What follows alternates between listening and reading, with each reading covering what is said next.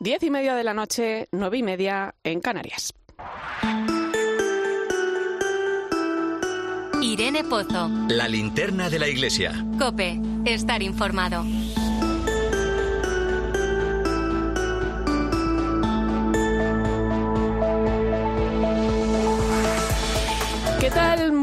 Buenas noches. Caminamos hacia el final de la primera Asamblea General del Sínodo que se está celebrando en Roma y lo hacemos en clave sinodal, porque lo que ha tratado de poner en marcha esta novedosa forma de hacer sínodo que venimos viviendo en sus diferentes fases durante los últimos años se ha convertido en una realidad. Es cierto que queda mucho por hacer, pero también es cierto que en este tiempo han cambiado muchas cosas. El impulso del Espíritu se está viendo reflejado en una nueva forma de estar en la Iglesia. Cada vez somos más conscientes de la necesidad de hacer el camino juntos y esto se palpa en todos los ámbitos. Como dijo el Papa hace unas semanas, se trata de volver a poner a Dios en el centro de nuestras miradas para ser una Iglesia que vea a la humanidad con misericordia, una Iglesia unida, una Iglesia fraterna que escucha y dialoga, que bendice y anima. En ese buscar lo mejor para la Iglesia debemos ser capaces de dar una respuesta adecuada a las cuestiones que desafían al mundo de hoy. No hay vuelta atrás. Se necesita una iglesia con espacio para todos. Y como decía estos días el cardenal arzobispo de Rabat, el español Cristóbal López Romero, aunque el sínodo pase, que la sinodalidad se quede. Porque estamos viendo la gran riqueza que supone la escucha, el diálogo y esa palabra que tanto hemos pronunciado, discernimiento. Aunque a muchos todavía les suene un poco rara, ¿no? No nos engañemos, nuestra fe no cambia, lo que cambia es nuestra mirada. Como dijo Francisco en la misa de apertura de esta primera asamblea, estamos aquí para caminar juntos con la mirada de Jesús. Se abre un camino de esperanza que debemos recorrer desde la escucha, el diálogo y la fraternidad. Un camino guiado por el Espíritu, en definitiva, un camino en clave sinodal. Bienvenido a la Linterna de la Iglesia, te saluda Irene Pozo en este viernes 20 de octubre. La Linterna de la Iglesia. Irene Pozo. Cope, estar informado. Como cada viernes, ya sabes, puedes seguirnos a través de las redes sociales. Estamos en Iglesia Cope en Facebook y Twitter hoy con el hashtag linternaiglesia20o.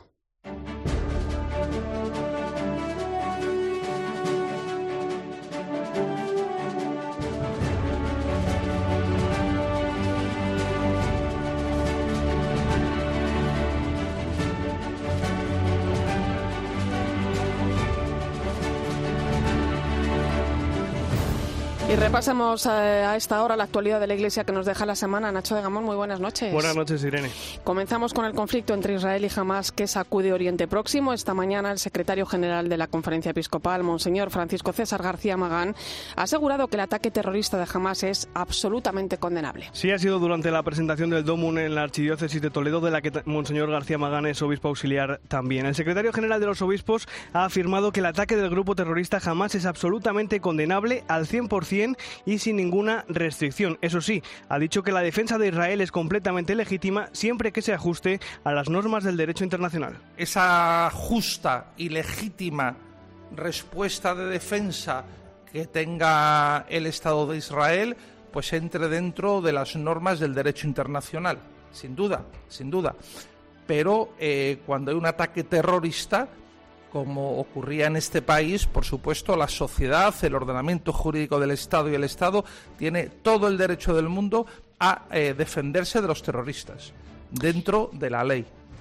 Además, esta semana las diócesis españolas se han unido a la jornada de ayuno y oración por la paz en Tierra Santa, convocada por el patriarca latino de Jerusalén, el cardenal Pier Batista Pizzabala, para este pasado martes. Se han sido numerosos los llamamientos de nuestros obispos a participar en esa jornada de ayuno y oración. Además, el Papa ha convocado una vigilia de oración por la paz en Oriente Próximo para dentro de una semana, para el viernes 27 de octubre. Y es que la oración es una herramienta fundamental para lograr el diálogo y la paz tan necesarios en Tierra Santa. Así lo explica el sacerdote español Juan Antonio Ruiz, director de la Casa de Santiago en Jerusalén y que fue, fue evacuado la semana pasada de allí ante el riesgo que corría. La Iglesia, pues, lo que puede hacer de verdad es, es rezar por la paz, ¿no? Eh, el Papa Francisco en la, en la audiencia del miércoles pasado nos invitaba a ser del bando de la paz a no tomar bando ni por unos ni por otros, sino trabajar y luchar por la paz, desde la oración, desde tantos gestos de cercanía, eh, y no hay más solución que, que ayudar al diálogo y a la concordia dentro de lo que se puede.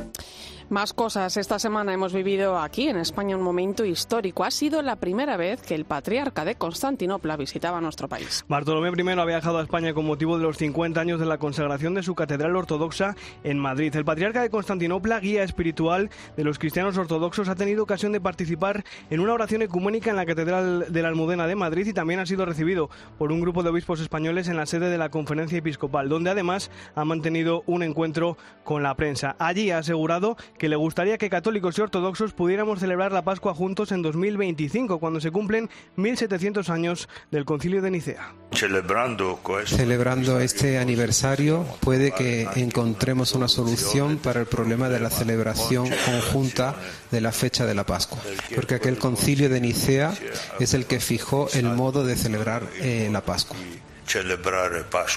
Además, Bartolomé I también ha recibido el doctorado honoris causa por la Universidad Pontificia de Salamanca. Recibe esta distinción ante su compromiso constante con la paz y el cuidado de la creación. Cope Salamanca, Verónica Martín. El líder espiritual de los cristianos ortodoxos en todo el mundo ha recordado en su discurso de agradecimiento que el fanatismo y el conflicto bélico que se reproduce en distintos puntos del planeta solo se puede combatir a través del espíritu de concordia y el más profundo respeto a la vida.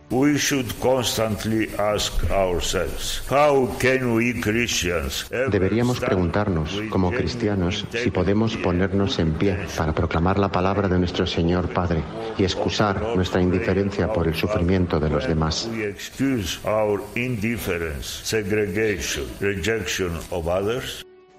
El claustro universitario de la Universidad Pontificia de Salamanca decidió conceder el doctorado honoris causa al homenajeado a propuesta de la Facultad de Teología y del Centro de Estudios Orientales y Ecuménicos Juan 23. Además, mañana sábado se cumple el plazo de 10 días que la conferencia episcopal dio a la firma legal Cremades y Calvo Sotelo para que les entregue la auditoría independiente sobre los abusos a menores que los obispos les encargaron en febrero de 2022. Hoy hemos sabido de fuentes de la conferencia episcopal que los obispos van a estudiar en las próximas semanas la propuesta de ampliación del plazo de entrega del informe que, que el bufete ha pedido al presidente de la conferencia episcopal, el cardenal Juan José Omella. Hay que recordar que el trabajo del despacho de abogados tenía una duración prevista de 12 meses. Además, hoy hemos conocido también que el defensor del pueblo presentará su informe sobre las denuncias por abusos en el ámbito de la Iglesia el próximo viernes. Y continúan los paneles del Congreso La Iglesia en la Educación, Presencia y Compromiso que organiza la Conferencia Episcopal. Esta semana han estado dirigidos al mundo universitario. Sí, han sido dos paneles de experiencias que se han celebrado en Granada y en Santiago de Compostela y que han abordado la presencia de la Iglesia en universidades y centros universitarios y en colegios mayores de ideario cristiano. En una de esas experiencias, Amparo Jiménez Vivas, de la Universidad Pontificia de Salamanca, hablaba de la importancia de la formación integral de los alumnos. Dentro de los fines de la universidad nos encontramos que formar a profesionales es parte de ellos, pero un fin mucho más importante sería formar a personas. Personas a través de esos contenidos curriculares, contenidos extracurriculares, un apoyo y una tutorización importante que sean capaces de involucrarse en el desarrollo cultural, el desarrollo económico, desde una visión cristiana. Y esta semana se han presentado en Madrid el libro Dios, la ciencia, las pruebas que aborda la existencia de Dios desde la ciencia. Sus autores, Olivier Bonassé y Michel Ives Bolog, han pasado esta semana por los micrófonos de Mediodía Cope y aseguran que detrás de la existencia de la vida solo puede estar la mano de Dios, como demuestra la ciencia cómo se plantea en el libro, se pueden dar esas variables de modo y manera que se produzca la vida con la improbabilidad de que esos ajustes finos se lleguen a producir. La vie complexe serait imposible. Et donc ça pose une énorme question. Y bueno, también se han presentado los premios Misión, unos galardones que reconocen a personalidades y entidades en las que se valoran aspectos como la defensa de la familia y la vida, la promoción del patrimonio cultural cristiano y el celo evangelizador a través de las redes sociales, la música y el cine. Entre los premiados están el influencer Natster, el proyecto para dar a conocer el patrimonio artístico y religioso Arti Esplendore o la productora Bosco Films. Además, también ha recibido un galardón la Fundación Contemplare, que se dedica a ayudar a los monasterios de clausura en sus necesidades y a su sostenimiento su directora Alejandra Salinas explicaba que ahora se enfrentan a la campaña de Navidad y este año lo van a hacer además con una novedad. Bueno, estamos como locos que vamos a, vender en la Plaza Mayor, en la Casa de la Panadería, eh, en el, todo el puente de diciembre. Vamos a estar allí eh, mostrando la primera feria del dulce y de los belenes de los monasterios. Nos vamos ahora a Sevilla, donde desde hoy hasta el próximo domingo se está celebrando la primera edición de Encuentro Sevilla. Este evento cultural que nace de la experiencia cristiana de personas vinculadas al movimiento católico de comunión y liberación servirá como espacio para hablar de educación, de trabajo y de jóvenes. Uno de sus voluntarios, Jesús Ángel Pindado, nos cuenta en qué consiste esta cita. Los temas de estas mesas eh, son temas de actualidad, como puede ser la educación de nuestros hijos, como puede ser eh, las redes sociales y la inteligencia artificial, eh, la enfermedad, el mundo del trabajo y el mundo de la cultura.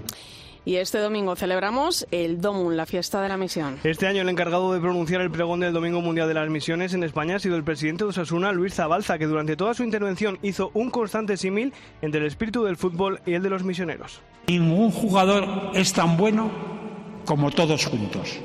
En Osasuna tenemos muy claro esto, y es también lo que hacen las obras misionales pontificias y el DOMUN. No escogen a quien ayudan, no eligen a unos y descartan a otros, sino que tratan de que todos avancen a la vez y que todos puedan mantenerse. Y vamos a irnos ahora hasta uno de los lugares más pobres de la Tierra, el distrito Turkana en Kenia, un lugar muy afectado por la sequía. Tan solo llueve uno o dos días al año. Allí las tribus son prácticamente nómadas. Van de un lugar a otro en busca de agua y de recursos. La Iglesia está presente a través de su labor misionera.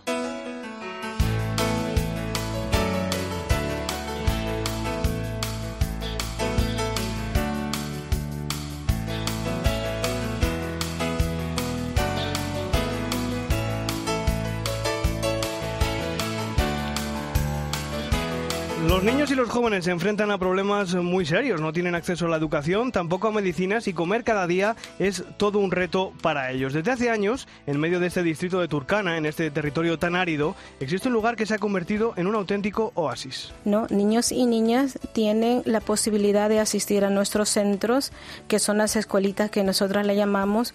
A ellos van niños de de pocos días de, de, nacido por la alimentación y por los cuidados, tanto médicos como higiénicos hasta aproximadamente los siete años. Acabas de escuchar a la hermana María Chica. Ella pertenece a la congregación de las Hermanas Misioneras Sociales de la Iglesia. Allí en Kenia mantienen dos proyectos muy importantes. Tienen una casa en la que acogen a niñas cuyos padres han fallecido o no tienen capacidad para cuidarlas. Y también mantienen 11 escuelas en las que más de 2.000 niños tienen aseguradas sus necesidades básicas. Educación, alimentación, agua, medicinas. El, el más... Eh, el más difícil es de la alimentación, desnutrición infantil. Y claro, y con ello conlleva muchos más problemas, ¿no? Que es el que viene el de la salubridad, la, por la falta de agua, la falta de medicina, la falta de formación en la educación. La falta de agua, de lluvia, es uno de los principales problemas a los que se enfrentan. Muchas personas recorren muchos kilómetros para ir a por agua a pozos. Además, perforar un pozo cuesta más de 20.000 euros. Porque como sabemos, es una zona árida, pues no hay agua. Y si no hay agua, no hay vida. No hay ese, es, ese medio para hacer, para cultivar, para tener ganado, para tener animales, para, para sembrar, tener fruta uh, y poder alimentar tanto a los niños, a las personas o al resto de personas y como a los animales, ¿no? Las hermanas misioneras sociales de la Iglesia ofrecen a los niños un nuevo futuro, les dan una educación de calidad y además cubren sus necesidades básicas. A base de maíz, con leche, azúcar y que ellos lo toman pues de una forma tan agradable que da gusto de verlos como, como se los sirven. A igual también se les da lo que es el almuerzo, que consiste en un solo platito de comida, ¿no? En este distrito de Turkana, donde trabajan las hermanas, existen más de 40 tribus. Cada una de ellas tiene una lengua distinta. Es muy difícil entenderse. Aún así, las hermanas aseguran que todas ellas hablan un mismo idioma, el de la ayuda a los demás. Para que ellos puedan desarrollarse de una mejor forma y puedan tener también un estilo de vida pues mucho mejor, que, que sean, pues, que sea agradable para unos niños, ¿no? Los niños siempre son el futuro de la patria. Eso siempre es. nosotros esperamos en los niños, dice, estos niños hay que prepararlos más para que pueda la sociedad desarrollarse. Este domingo la Iglesia celebra el DOMUN, el Domingo Mundial de las Misiones. Realmente, la ayuda de toda la Iglesia es la que hace que estas hermanas puedan seguir adelante con sus proyectos. Y gracias a la colaboración magnífica que recibimos y el apoyo que recibimos, que hace posible que haya la atención en, estos, en todos estos um, medios que necesita un niño para su completo desarrollo, que es la educación,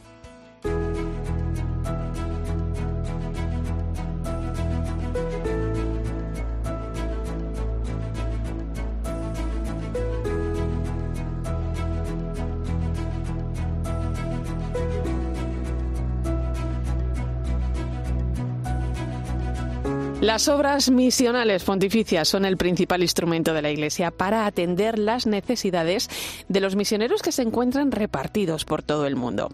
Ofrecen apoyo espiritual, pero también material para que los misioneros puedan llevar el Evangelio a todos los lugares.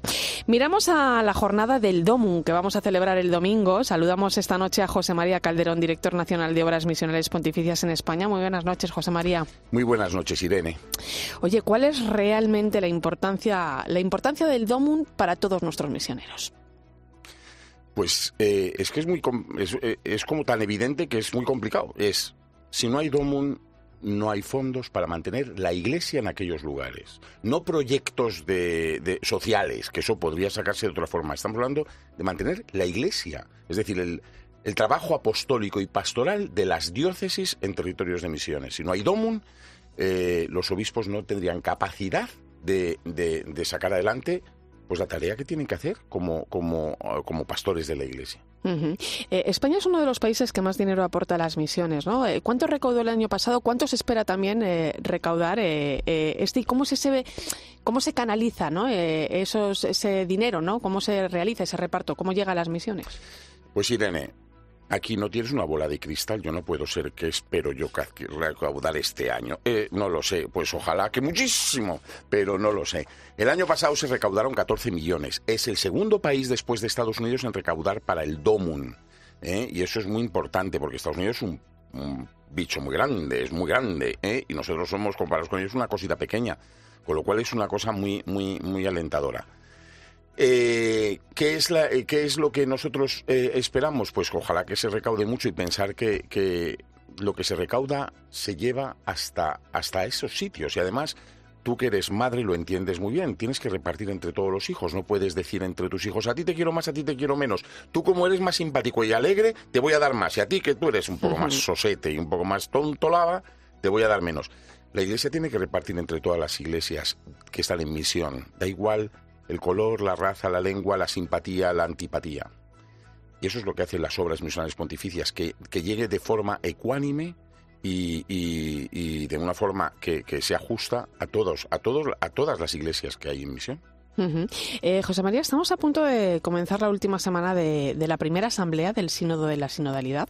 Eh, ¿Qué importancia tienen las misiones dentro de este camino que está recorriendo la Iglesia? Bueno, yo mm, no sé, no sé si digo bien o mal, a lo mejor me llama la atención los obispos, pero yo creo que, eh, que las misiones es un testimonio precioso de, de, sinodalidad, en la que todos estamos llamados a participar. Aquí nadie se puede sentir excluido. El DOMUN es los misioneros que están allí, ¿no? Y, y los enfermos que están aquí, y las religiosas que están en un convento de clausura, y yo que predico en una parroquia y que intento hacer misionera mi parroquia todo eso, y los fieles laicos en su, en su vida cristiana son misioneros, todos nos sentimos interpelados por la misión, todos somos parte de esa misión, todos tenemos que coger el carro de la iglesia. La iglesia no es más mía que tuya, porque yo sea sacerdote y tú has recibido el sacramento del matrimonio, no. Y tú no eres menos apóstol que yo eres tan apóstol, o a lo mejor más porque en la COPE eres apóstola, pues que yo. Entonces, eh, eso es la ventaja, ¿no? Eso es la sinodalidad, ¿qué quiere decir? Sentirnos todos responsables de la tarea que Dios ha encomendado a su iglesia, y es la evangelización.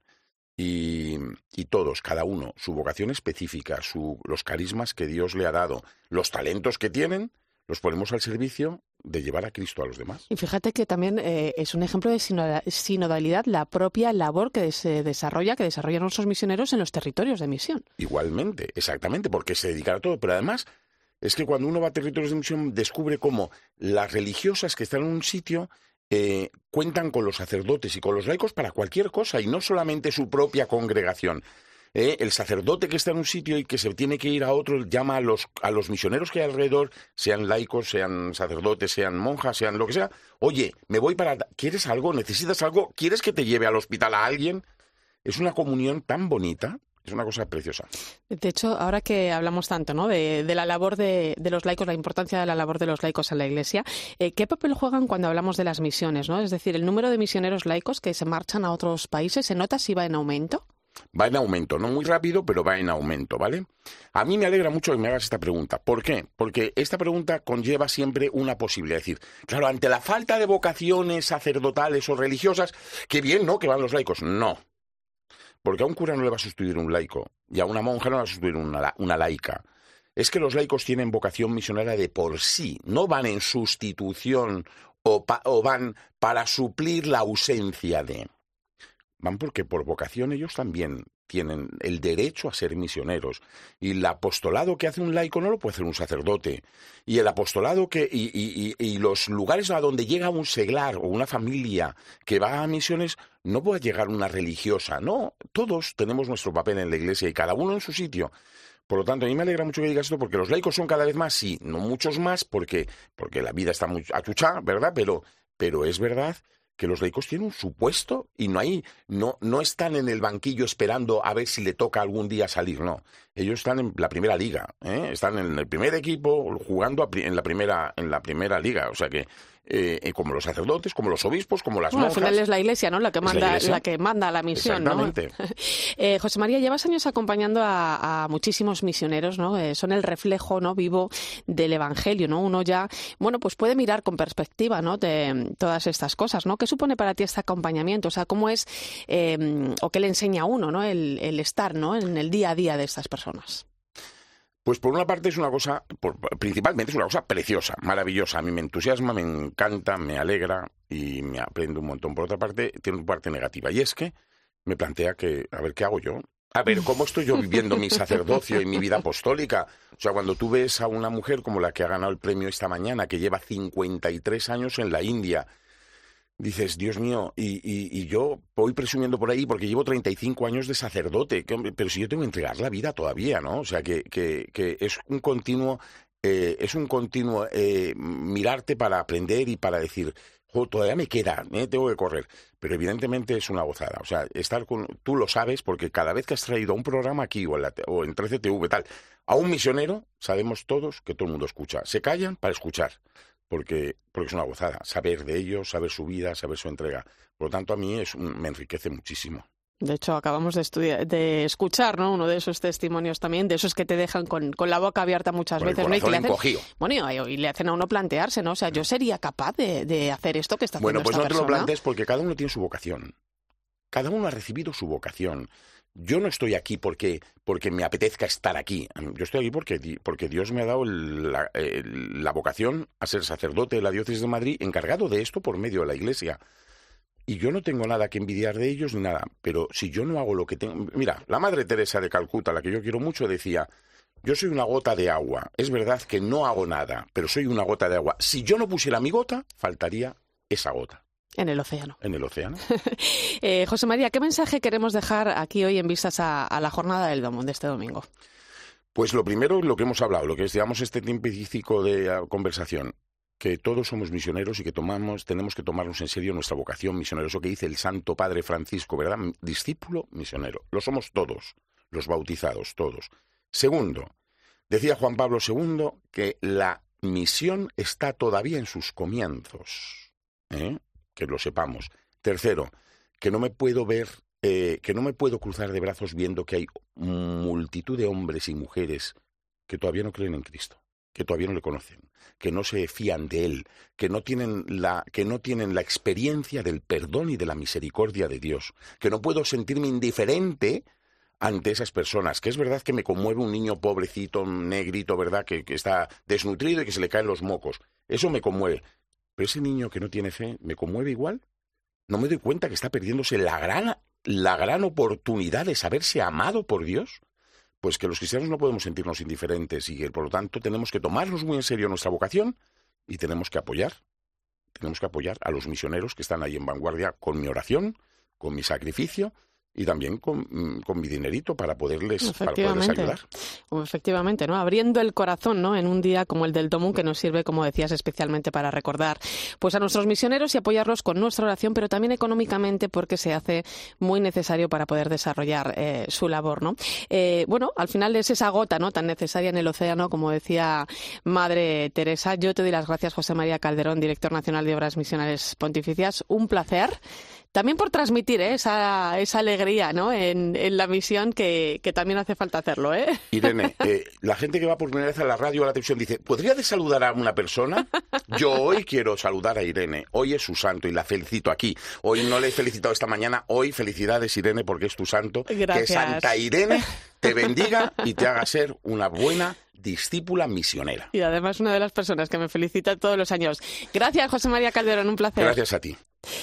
Bueno, pues en unos minutos llegamos a las 11, las 10 en Canarias. Hablamos de la terrible situación que se vive en Tierra Santa cuando se cumplen dos semanas del conflicto entre Hamas e Israel. Vamos a poder saludar a una joven española que se encuentra en Belén junto a su marido, un cristiano palestino. Recuerda, estamos en Iglesia Cope, Facebook y Twitter, hashtag Linterna Iglesia 20O.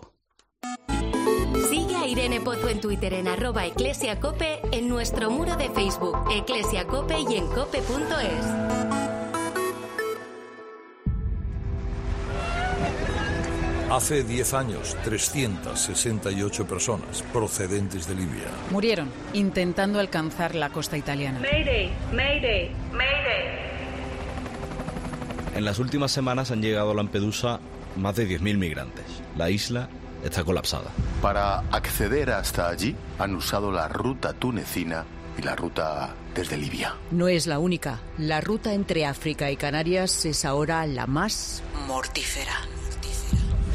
Solo en octubre casi 3.000 personas han llegado a Canarias en cayucos. Muchas veces los números ocultan las historias personales de quienes se juegan la vida en el mar en busca de un futuro mejor. Por eso este lunes en COPE comprobamos cómo son las rutas de la migración hacia Europa más usadas. Viajamos a Senegal, a Túnez, Lampedusa y hasta Canarias para poner nombre y apellidos al drama de intentar llegar a Europa. UMAS, mutua especialista en seguros para el sector educativo. Ofrecemos una solución integral para los colegios y guarderías. Daños patrimoniales, responsabilidad civil, accidentes de alumnos. Más de 1.400 centros ya confían en nosotros. Visítanos en umas.es. UMAS, más de 40 años de vocación de servicio. Solo Carlos Herrera pone su mirada en aquello que tienes que conocer. Tengo el gusto de saludar a la señora vicealcaldesa de Jerusalén, que es Fleur Hassan. Para comenzar el día bien informado, despierta con Carlos Herrera. ¿Qué siente usted por todas aquellas personas que viven en la franja de Gaza, que están intentando huir antes de que el ejército de Israel entre en el territorio? Yo me siento muy mal, soy madre de cuatro. Aquí no hay una madre que celebra la matanza o la herida de un niño ahí en Gaza. No, eh, Desde las 6 de la mañana todo pasa en Herrera en Cope. Con la aplicación de Cope, vayas donde vayas, vamos contigo. Nos escuchas en directo o cuando tú quieras, porque llevas en tu móvil todos los programas con los mejores comunicadores. Ahora saludo a todos los comentaristas. Antes hay algo de última hora. Jordi Tribes, Elena. Ya tenemos a los dos equipos calentando. Pitada cuando. Primero sacaron bajo palo, después rechazaron. Descárgate la app. Los fines de semana en la radio. Atención, a punto de saltar los dos equipos. El deporte con Paco González, Manolo Lama y el mejor equipo de la radio deportiva. Balón que queda muerto. Y. Los fines de semana todo pasa en tiempo de juego. Tiempo de juego. Todo pasa en Cope. Escuchas la linterna de la iglesia. Y recuerda, la mejor experiencia y el mejor sonido solo los encuentras en cope.es y en la aplicación móvil. Descárgatela.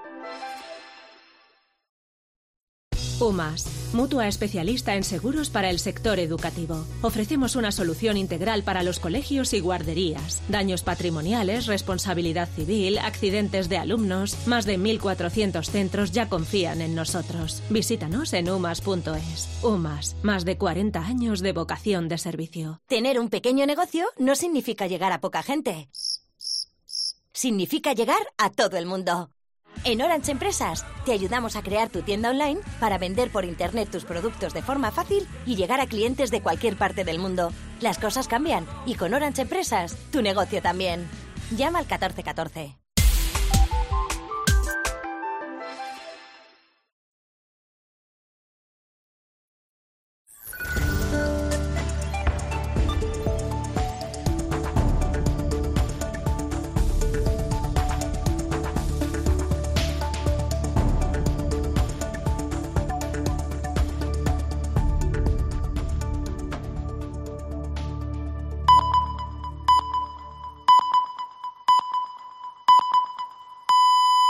11 de la noche, 10 en Canarias. Irene Pozo. La linterna de la iglesia. Cope. Estar informado.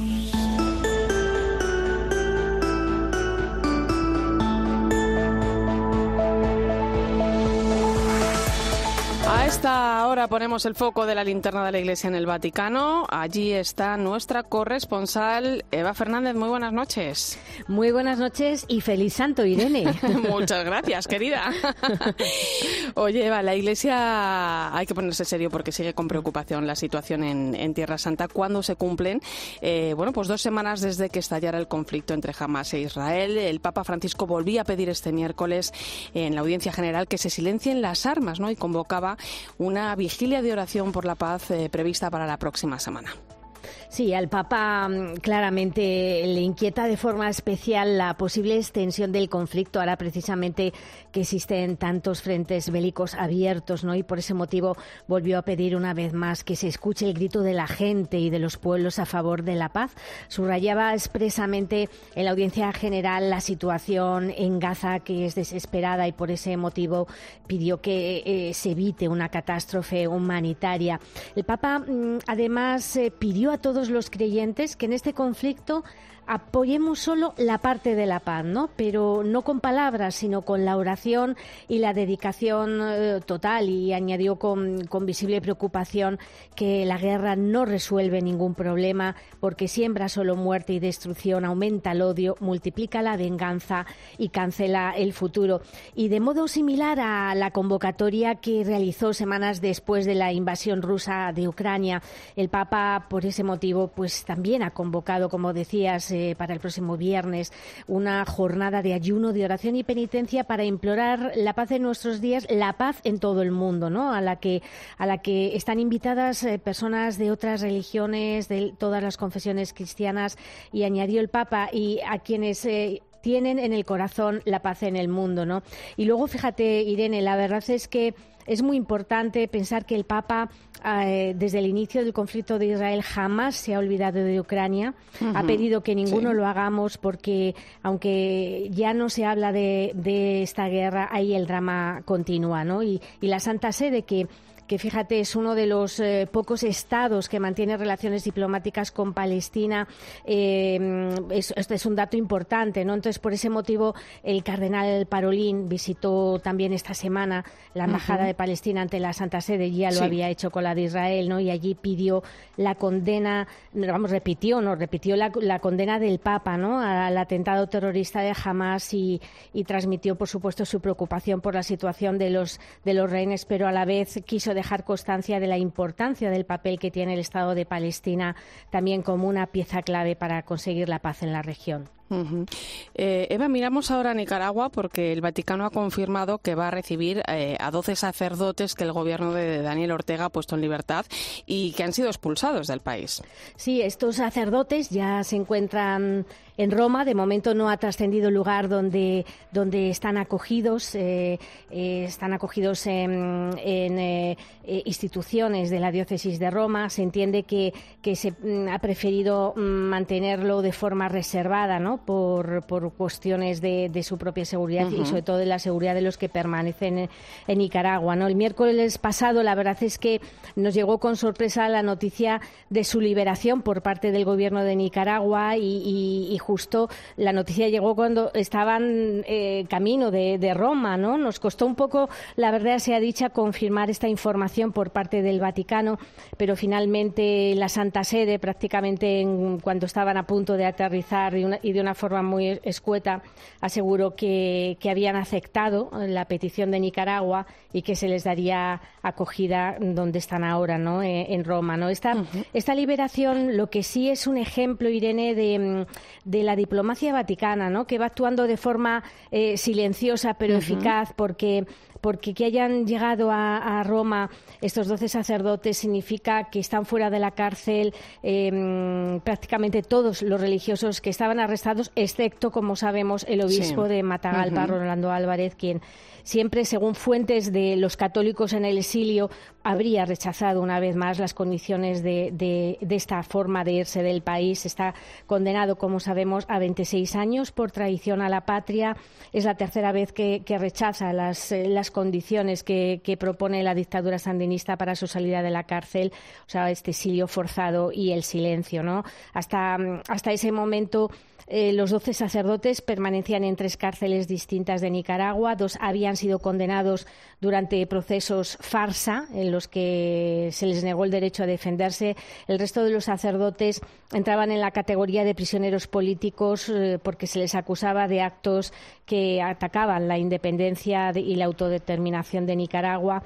Y de momento sabemos que al menos 100.000 personas más han abandonado el país desde que estalló esta represión de las protestas contra el gobierno sandinista en abril de 2018. Eh, Eva, estamos prácticamente a las puertas de finalizar esa primera asamblea del Sínodo de la Sinodalidad que se está celebrando en Roma hasta el próximo 29 de octubre y del que hemos conocido esta semana alguna novedad, ¿no? Sí, la verdad es que poco a poco mm, vamos conociendo eh, detalles sobre cómo concluirá esta primera etapa del sínodo. Eh, sabemos, por ejemplo, que ya se ha aprobado por una gran mayoría, exactamente 335 votos a favor y solo 11 en contra, que va a concluir, se va a escribir una carta al pueblo de Dios, un texto para contar a todos eh, cómo, para que sepamos todos los que estamos fuera del sínodo, cómo ha, sido mm, la experiencia vivida dentro, dentro del aula Pablo VI, porque en el fondo en este sínodo de la, de la sinodalidad realmente todos somos miembros, ¿no? Eso, lo que pasa que ahora están unos representantes de toda, de toda la Iglesia eh, dentro del aula Pablo VI, ¿no? Pero, pero además de esta carta al pueblo de Dios, sí que sabemos que habrá un breve documento final de síntesis. Em, será un, texto que em, eh, servirá, bueno, pues de base al proceso que continúa, que seguirá continuando hasta el año que viene. Digamos que es un texto de transición. Esto lo está subrayando mucho el, el, sínodo porque no quiere decir que vaya a ser un documento final, sino que, bueno, pues va a ser un texto en el que em, se dará cuenta de la experiencia de los temas que se han abordado en la Asamblea, los puntos en los que hay consenso y aquellos en los que falta acuerdo, ¿no? O, estarán reflejados que cuestiones que quedan abiertas y que tendrán que ser estudiadas en profundidad desde un punto de vista canónico, teológico y pastoral, para que luego Mm, puedan ser verificadas junto al pueblo de Dios. O sea que no va a ser un documento final, ni va a ser el instrumento eh, de trabajo, el instrumento en laboris de la próxima asamblea, pero sobre todo va a servir para acompañar las fases sucesivas del sínodo. Y luego, bueno, pues la próxima semana efectivamente va a haber cambios en la agenda. He de, deciros que, mm, que como, como, periodista que se aposta todos los días a la salida de, del aula Pablo VI, he de deciros que las se nota pues, visiblemente en las caras, están muy cansados. Pensar que las sesiones del sínodo son muy intensas. que han pasado ya muchos em, días. Han pasado muchos días. Hoy viernes, por ejemplo, desde las 8 de la mañana prácticamente hasta las 7 y cuarto de la tarde, aún con un paréntesis para la comida, pero, pero son sesiones en las que se está constantemente escuchando, se está interviniendo Mm, hablan las, o sea, en distintas lenguas, hay que hacer ese esfuerzo ¿no? de, escuchar, de sintetizar, o sea que están cansados y por eso creo que la Secretaría del Sínodo les ha dado un par de días de descanso la semana que viene, porque esta ha sido una, una gran sorpresa, pero, pero claro, han, han visto que necesitan descansar y el jueves por la tarde será la última congregación general para recoger mm, propuestas sobre métodos y,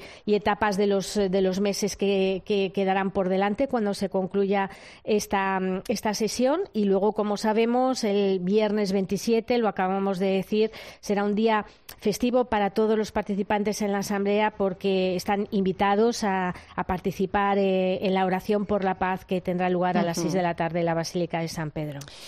Bueno, pues muchísimas gracias, compañera. Semana interesante, ¿eh? la que, la que se presenta por delante. Un fuerte abrazo, mucho ánimo, mucha fuerza. Buen fin de semana. Igualmente, un fuerte abrazo a todos. Escuchas la linterna de la iglesia. Con Irene Pozo. Cope, estar informado. 11 y 9 minutos de la noche, 19 en Canarias. Entramos en tiempo de tertulia. Hoy me acompaña el director de la revista Vida Nueva, José Beltrán. Bienvenido. Muy buenas noches. Y la directora del semanario Alfa y Omega, Cristina Sánchez. Bienvenida. Gracias, Irene.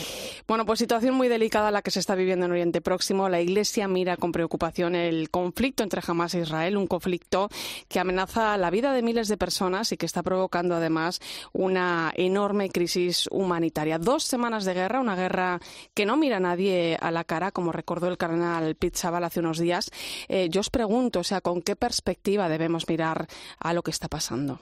Bueno, primero con la perspectiva del horror, ¿no? Es decir, con esa firme inequívoca condena ¿no? a ese ataque terrorista de Hamas, pero de la misma manera, aun reconociendo la legítima defensa de, de, Israel bajo ningún concepto puede hacerse de una manera desproporcionada como la que estamos viendo, ¿no? Bajo una constante sospecha de, que toda la ayuda humanitaria que podría darse va a caer en manos precisamente de jamás de los terroristas, ¿no? Es decir, hay una población que, que se está muriendo, ¿no? Y sobre todo con esa perspectiva, ¿no? Ese grito del Papa de nunca más la guerra que viene realizando pues ya desde Ucrania que ha intensificado estas semanas y que luego vamos a volver a escuchar el próximo viernes en la jornada de ayuno y de oración.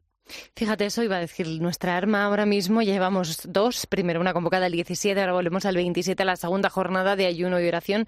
Nuestra arma más potente, nuestra única arma es la oración, ¿no? Ese es el primer foco que tenemos que poner y el segundo, como decía José, es que nada de lo humano nos es ajeno. Eh, a mí me están dando, dentro del horror, como decía José, me están dando grandes demostraciones de, de fe y de eh, vamos, y de, y de fraternidad. Fraternidad, iba a decir compañerismo no es la palabra, desde luego fraternidad. El otro día hablábamos con Wala, nosotros en el semanario, que es una mujer musulmana que está en, en una de las iglesias más antiguas de Gaza, y ella está refugiada allí y decía, eh, yo tengo que agradecer la calidez con la que me está tratando la gente católica. Pues Guala, por ejemplo, es un ejemplo de lo que está pidiendo el Papa y un ejemplo de lo que se está pidiendo a los líderes y un ejemplo de lo que se está pidiendo a los gobiernos. ¿no? Desde lo pequeño, estas historias mínimas son las que conforman realmente las grandes historias y las que cambian realmente el devenir de los pueblos. Igual Moshe está en un hospital de, Jerusalén, lo hemos conocido. Moshe es un activista por la paz, es, es israelí, pero es un activista por la paz en Palestina. Y estaban en un, acababan de tener esta mañana una, un encuentro de paz y cayó en, en medio de un fuego cruzado y eh, entonces los, eh, contaba en el hospital que balas palestinas le habían destrozado las manos, porque no tiene manos, pero médicos palestinos le habían eh, curado hasta donde habían podido. No, Es que no estamos ante un conflicto religioso, es, es un conflicto político, es un conflicto en cierto modo social, ¿no? La muestra de ello es que a ambos lados de la frontera, pues efectivamente encontramos comunidades cristianas, comunidades musulmanas, em, em, también, o sea, que estos días se reúnen, ¿no? En torno a ese llamamiento de paz que está pidiendo también la la Iglesia. Claro, y ese es el principal riesgo. Es decir, que de alguna manera esto no es un conflicto religioso, pero se quiere revestir o se quiere justificar. Es decir, el Dios de los judíos no quiere la guerra, el Dios de los musulmanes no quiere la guerra y, por supuesto, el Dios cristiano no quiere la guerra, ¿no? Y, sin embargo, se utilizan ese tipo de connotaciones y ese tipo de juegos para justificar y, sobre todo, para criminalizar a Dios y criminalizar a, aquella persona que defiende el hecho religioso como si estuviera detrás o justificara o justificara la violencia. Y no es así, es decir, bajo ningún concepto, ¿no? Y yo me niego a pensar que el mundo musulmán está justificando esta guerra o que el mundo judío está justificando esta guerra. Fijaros, quiero que, escuchéis esta historia. Hace una semana, más de 300 españoles eh, llegaban a nuestro país desde Israel. ¿no? Fueron evacuados con total normalidad en un vuelo en el que también viajaban algunos extranjeros ligados de alguna manera a España.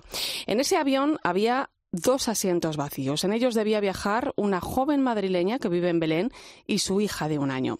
A pesar de que el consulado español le ofreció marcharse, ella decidió quedarse. Hace siete años viajó hasta Palestina para realizar un voluntariado de la Iglesia. Allí conoció pues a un palestino cristiano con el que se casó y, como decía, tienen a su pequeña de apenas un añito. Ella es una joven madrileña que prefiere que no digamos su nombre, pero esta noche nos acompaña en la linterna de la Iglesia. Muy buenas noches. Buenas noches, Irene. Em, ¿Por qué decidiste quedarte allí? ¿Cómo es ahora mismo la situación? Bueno, yo no decidí quedarme cuando salió ese avión. No pude irme porque no me está permitido volar por Tel Aviv al estar casada con un palestino, ya que ellos no pueden cruzar a, a Tel Aviv, yo tampoco. Eh, entonces no pude coger ese avión. Mi opción para salir es a través de Jordania y no era segura. Las, las carreteras eran muy peligrosas. Luego ya al ver que la situación en nuestra zona, en Belén, se estabilizó, pues decidimos que de momento me, me quedo aquí eh, yo tengo mi pasaporte preparado por si la cosa se pone más tensa, pero de momento estamos, estamos bien. Y estás en, en contacto con la embajada, me imagino. Em, ¿Has tenido un problema con, con, tu visado de que estos días eh, te, ha, te, ha, hecho viajar hasta Jerusalén, ¿no? Eh, ¿Qué has encontrado en todas las carreteras que, que llevan hasta esta ciudad? Bueno, pues para salir de, de donde vivimos nosotros, de, es una ciudad pequeñita pegada a Belén, eh, estamos muy cerca de Jerusalén, estamos a 8 kilómetros, pero eh, digamos que la salida del pueblo ha sido bloqueada con montones de escombros y de bloques y de tierra para evitar que la gente pase con su coche. Entonces tuve que pasar a pie y ya eh, coger un taxi al otro lado. Y luego me sorprendió ver que ya había coches circulando por las carreteras porque el gobierno ya le pidió a la gente que fuese a trabajar ese día, pero hasta entonces había sido una ciudad fantasma con muchos controles, eh, con checkpoints en los que registraban, sabemos que registraban los móviles, sabemos de gente que les han dado palizas por encontrar en los móviles eh, imágenes en contra de su línea de pensamiento, vamos a decirlo así. Entonces era una situación bastante eh, tensa para nosotros, pero gracias a Dios todo fue bien. Vosotros sois cristianos. ¿Cómo estáis viviendo este conflicto? ¿Cuál es la situación en la que os encontráis los cristianos en Palestina? Sí, bueno, pues al final los cristianos en Palestina eh, son árabes, ¿no? Entonces son palestinos. Y eso les incluye en todos los problemas que tienen los, los palestinos, no solamente en esta guerra, sino eh, lo que les ha ocurrido desde hace décadas. en concreto ahora, em, es cierto que Cisjordania, eh, toda la zona que no es Gaza de Palestina, está más o menos tranquila y los cristianos pues al final quieren ser portadores de paz eh, se han unido a las jornadas de oración eh, convocadas por el patriarca, rezar mucho. Eh, también es una situación difícil porque se ha paralizado todo el turismo, todas las peregrinaciones, y esta zona vive principalmente de ello. Entonces, a nivel económico ha sido un golpe muy duro, teniendo en cuenta que aquí pues no hay paro, no hay jubilación, este tipo de prestaciones sociales aquí no existe. Entonces, la gente, si no trabaja, no come. Con lo cual, después del el COVID, que también fue un parón eh, bastante fuerte y ahora se estaban empezando a recuperar, pues otra vez, eh, y encima con una situación de guerra, de incertidumbre, de violencia, eh, pues ha sido mucho peor. Y también si miramos a Gaza, que también hay cristianos allí, muy poquitos, pero los hay, estos días han sido especialmente dolorosos por el derribo del hospital, que era un hospital de denominación anglicana, que había refugiado, sobre todo había niños, familias que se habían refugiado allí, y ayer mismo de una iglesia en la que también había eh, muchos cristianos y, y personas también musulmanas. Eh, te quiere preguntar Cristina Sánchez. Hola, buenas noches. es sorprendente, Es, sorprendente, bueno, para nosotros, no igual desde nuestra perspectiva, cómo estos días estamos viendo grandes testimonios de permanencia, ¿no? Estamos viendo a las hermanas dentro de la franja también, ¿no? Como las hermanas del Rosario, como las eh, eh, las monjas de la Madre Teresa, como el padre Romanelli que está en Belén, está allí todavía y quería a, toda costa volver a Gaza a no dejar sola, ¿no? A su gente, a no a, recuperar eh, eh, espacio, tiempo y poder cuidar de ellos, pedir medicinas. No sé un poco cómo estáis viviendo también ese testimonio brutal de gente a la que no le importa eh, realmente estar en peligro para estar con los que más necesitados, con su pueblo y no salir corriendo en una circunstancia como pues la que está viviendo la franja de Gaza. Sí, pues realmente es un acto de heroísmo, porque el instinto, nosotros con escuchar un par de misiles ya nos decía el instinto de salir corriendo, ¿no? Entonces, realmente es un acto de heroísmo y, de la gracia de Dios. Eh, y sí que vemos que la gente de Gaza, eh, tanto los cristianos como los musulmanes, no quieren marcharse porque no quieren dejar su tierra. Eh, entonces, también eso requiere una valentía muy grande, ¿no? Como decirse que puedo morir, pero por otro lado no me quiero marchar, aunque es verdad que lo tienen imposible porque está todo, está todo bloqueado. Y, por ejemplo, el, mismo patriarca el otro día en unas declaraciones se ofreció como intercambio eh, por los niños prisioneros israelíes, lo cual también es un testimonio muy fuerte para los cristianos porque indica que no debemos odiar.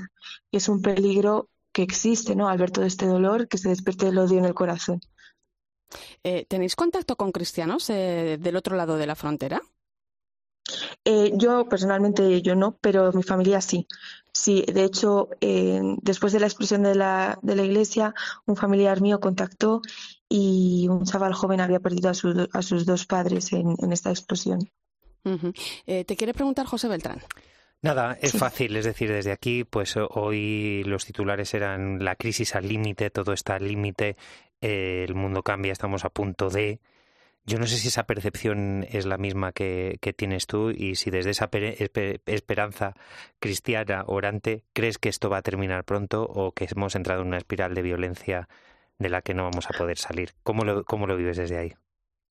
Bueno, aquí todo el mundo dice, aquí han vivido muchos conflictos, y todo el mundo dice que este es distinto y que parece que va a ser muy largo. Ojalá nos equivoquemos, ¿no? Pero no parece que tenga una resolución sencilla. Primero, por la manera en que jamás ha atacado, segundo, por la manera en que Israel ha respondido y que al final es nadie se presta a una negociación de paz. Entonces parece que esto se va a alargar en el tiempo, pero bueno, esperemos que, que no. Pero es la sensación que hay. Pues muchísimas gracias por atendernos, mucho ánimo en estos momentos tan duros. Ojalá esa paz llegue muy pronto hasta, hasta esa tierra santa, ¿no? Eh, un fuerte abrazo. Muchas gracias, Irene. Buenas noches. La verdad que eh, es impresionante, ¿no? Todos los testimonios que estamos escuchando estos días, ¿no? Dice el Papa que, lo decía antes Eva, ¿no? Que no nos tenemos que acostumbrar a la guerra, ¿no? Que es la gran derrota de la humanidad, ¿no? Y, y es que hay muchos conflictos abiertos en el mundo, ¿no? Está Israel, pero también está Ucrania, está Yemen, está Siria, ¿no? Quizá, pues uno de los grandes desafíos, ¿no? Del mundo actual, como nos dice eh, Fratelli Tutti, ¿no? El saber construir una paz duradera, ¿no? Eh, cuando uno ve que las cosas se van de las manos, ¿no? Se pregunta cómo se consigue eso. Sobre todo cuando, cuando hace unos años, eh, y la primera vez que el Papa Francisco dijo aquello de que estábamos en una tercera guerra mundial por fascículos o a pedazos, había quien decía que era un exagerado, ¿no? Y que no había vínculos y que bueno, que sí que había varios focos. Y al final, lamentablemente, tanto Ucrania como Tierra Santa nos está revelando que, que hay más polarización de la que imaginábamos, que esto está más estructurado lamentablemente en cuanto a bloques y enfrentamiento de lo que imaginábamos y que nos adentramos en un abismo sin querer ser apocalíptico pero preocupante y frente a eso, pues es verdad que, los cristianos tenemos, además de, de, la oración, mucho que decir, ¿no? Y mucho que decir para gritar verdaderamente por la paz y para comprometernos en lo concreto, ¿no? Para que sea posible y para que nuestros gobiernos, nuestros estados y la comunidad internacional, ¿no? Ese ente que muchas veces echamos la culpa, no, esto es cosa de la comunidad internacional, mire, es que la comunidad internacional somos todos, ¿no? claro, es, decir, y si yo no me implico y lo dejo en manos del otro, pues, pues así andamos, Tenemos ¿no? Es que hacer crecer esos espacios, claro, ¿no? es de que al final diálogo, nos hacemos ¿no? todos un guiño. ¿no? Es que al final Bueno, es que tenemos que despertar realmente ahora mismo a bofetadas, ¿eh? A bofetadas totales de todo lo que estamos viendo. Es una forma también de decir, ya, espabilad, que tenéis mucho que hacer. Bueno, eh, nos quedan unos minutos todavía. Eh, cambiando un poco de tema, eh, quería eh, ver un poco vuestra visión. ¿no? Esta semana la Universidad Pontificia Comillas presentaba los resultados del proyecto IMERSE, que estudia la, la, integración de niños migrantes y refugiados en Europa. Un interesante estudio que destacan datos, bueno, pues como que los menores migrantes en España son los que mejor se integran en Europa, aunque hay otros datos pues que nos dicen, por ejemplo, que el 33% de los niños migrantes que viven en España declara haber recibido acoso escolar. ¿no? Vosotros eh, habéis tenido acceso a ese estudio, lo conocéis. Eh, ¿Cómo lo valoráis, sobre todo mirando al papel tan importante que juega la Iglesia ¿no? en materia de acogida e inmigración? Es verdad que así a todos los que lo han ido estudiando le dan realmente denota un notable alto. Es verdad que hay un 98% de escolarización ¿eh? de los chavales. Eso es un porcentaje muy, muy, muy alto. Es casi un 100%, es casi un, una matrícula de honor. Pero que haya un 33% de niños que esté sufriendo acoso escolar nos dice mucho de que la parte de integración, que es una parte fundamental dentro del proceso migratorio, la integración, que es lo que ha fracasado en otros países eh, europeos y donde tenemos que mirar para mejorar nuestros procesos y ahí está muy presente y tiene que estar muy presente la Iglesia. Hay una parte de esa integración que tiene que exceder las parroquias, que tiene que exceder las familias, tiene que ir, por ejemplo, a los centros escolares. Que un 33% de ese 98 sufra acoso escolar nos hace, este informe nos, nos pone en el foco de la importancia de trabajar la integración en los colegios. Yo creo que ese es el gran mensaje que extraemos de este informe y no es baladí, ¿eh? No es baladí que el 33% haya sufrido acoso escolar. ¿eh? Bueno, sobre todo teniendo en cuenta que otra, pues una de las claves de todos estos datos es, una vez más, que el migrante no es el problema, que el migrante no es el criminal, que el migrante no te roba y que el migrante no es el culpable de nuestros males, sino todo lo contrario. Es decir, el migrante es una oportunidad, el migrante es uno más, es hermano y tiene derechos. Y yo creo que desde ahí sí que hay que sacar pecho eh, en el trabajo que viene haciendo la Iglesia de palabra y de facto para romper cualquier tipo de estereotipos y romper cualquier tipo de clichés con una mirada ideológica y partidista sobre el fenómeno de la migración. No criminalizar. Completamente, vamos. Está, está clarísimo. Bueno, lo vamos a poder comprobar, ¿no? Eh, un reto importante el de las migraciones que COPE va a tener muy presente este próximo lunes a través de una programación especial desde los puntos clave de las rutas de migración. Nuestros comunicadores contarán y explicarán junto a sus protagonistas lo que está ocurriendo desde Canarias, Senegal, Túnez, Lampedusa o la propia península. Como digo, será este lunes aquí en COPE. Muchísimas gracias, José Beltrán. Un placer. Y Cristina Sánchez. Hasta la próxima. Hasta la próxima, Irene.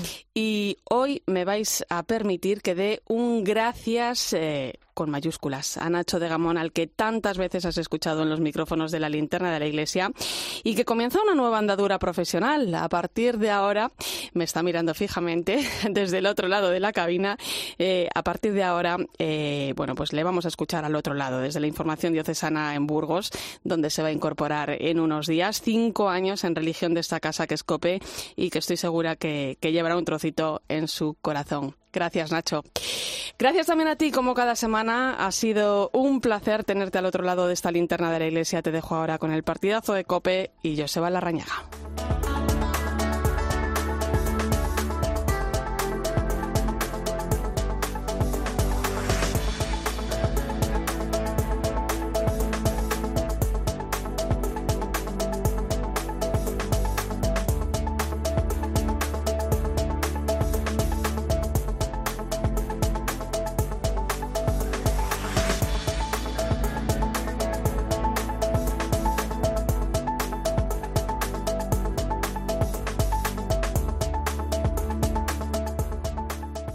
Pozo. La linterna de la iglesia. Cope, estar informado.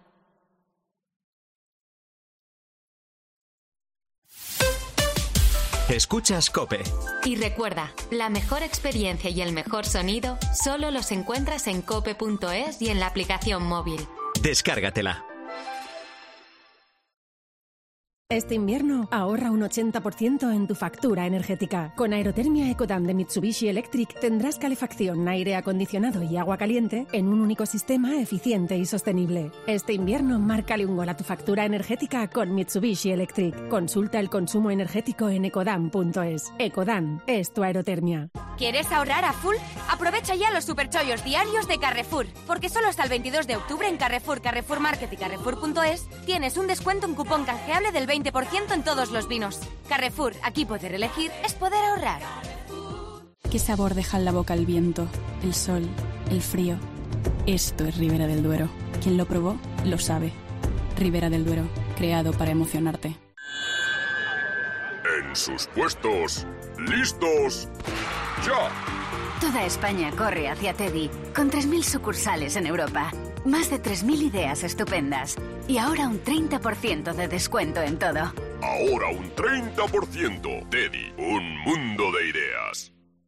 Para las obras de los más pro, la solución es la app de Mano Mano Pro. Porque comprar todo tu material al mejor precio en el mismo sitio sí que es profesional, muy profesional. Y en la app te regalamos el envío y 30 euros en compras a partir de 225 euros. Mano Mano Pro. Trabajamos duro contigo. Mano Mano. Oferta reservada para profesionales. Ver condiciones en manomanopro.es. Hay gestos sencillos que pueden cambiar vidas. Incluir a Save the Children en tu testamento es uno de ellos. Este gesto solidario se transformará en educación, medicinas y ayuda humanitaria para la infancia que más lo necesita. Infórmate sin compromiso en savethechildren.es o llamando al 937 37 15. Testamento Solidario Save the Children. Las vidas que te quedan por vivir. Elige tu ruta de inversión en compañía de expertos. Descubre la gestión delegada de fondos de CaixaBank, la gama Master con el expertise de gestoras internacionales y la gama Smart con gestión automatizada. Y además la gama Sub de gestión delegada de valores. Invierte en compañía de expertos. CaixaBank. Tú y yo, nosotros. Consulta las condiciones de acceso en caixabank.es. Inversión sujeta a fluctuaciones de mercado. En tiempos de incertidumbre es necesario un referente que cuente las cosas tal y como son. Entraron hasta con blindados, ¿eh? En territorio israelí masacrando en pueblos y en ciudades cercanas, llevándose rehenes. Escucha a Carlos Herrera, de lunes a viernes, desde las 6 de la mañana en Herrera Incope.